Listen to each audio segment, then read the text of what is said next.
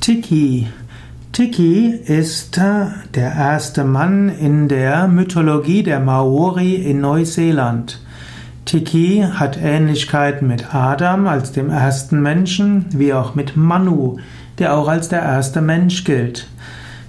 Tiki soll heißen, dass es gibt viele Versionen der Mythologie um Tiki. In Wikipedia kann man dort einiges finden.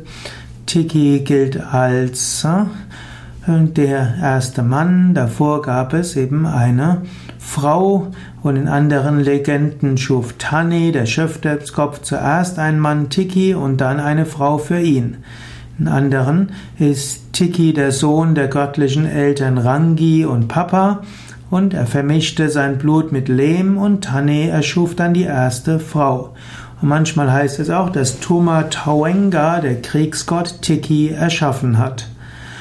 Und so ist Tiki aber ist eng verbunden auch mit dem ersten Zeugungsakt.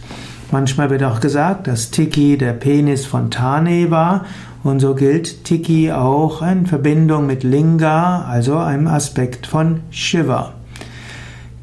Tiki war auch der erste Mann und dann heißt es auch, dass er eines Tages sich nach Begleitung sehnte und dann sah er eine Spiegelung von sich selbst in einem kleinen Teich. Er sprang hinein, das Bild war verschwunden, aber er schüttete den Teich mit Erde zu und der Teich gebar eine Frau. Und äh, dann hm, gab es mit der Frau irgendwann den ersten Zeugungsakt, aus dem dann alle Menschen gekommen sind.